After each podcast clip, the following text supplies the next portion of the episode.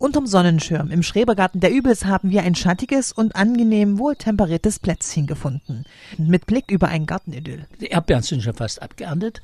Die Schoten stehen jetzt voll im Pflücken. Die Kartoffeln blühen. Die Blumenwiese blüht. Also ich habe hier so eine Wildblumenwiese ausgesät. Die blüht ja herrlich. Aber ich muss sagen, wir sind hier unten im Süden mit dem Regen ganz schlecht dran. Die Wasserfässer sind schon seit Tagen leer. Kaum Nachschub ist hier in Bad Elster in Sicht.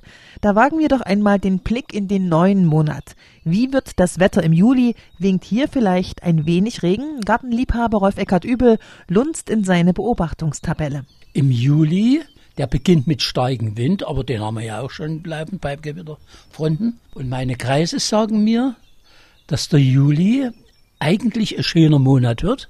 Aber wir müssen immer im Hinterkopf haben, je heißer es ist, desto größer werden die Extreme. Starke Winde, Starkregen, Gewitter. Ja, da denke ich immer wieder an unser erstes Gespräch im Januar, wo ich gesagt habe, das ganze Jahr wird nur ein rumgeeiert.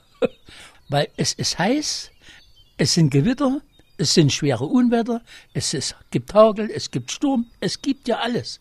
Die Extreme nehmen so stark zu, dass man von einer beständigen Wetterlage gar nicht mehr reden kann. Trotz allem beobachtet Rolf Eckert Übel jetzt die Tage rund um den Siebenschläfer und die Hundstage ab Ende Juli. Gibt es einen Wetterspruch? Hundstage vom 23. Juli bis 23. August hell und klar machen uns ein gutes Jahr. Wenn sie uns aber Regen bereiten, dann kommen schlechte Zeiten.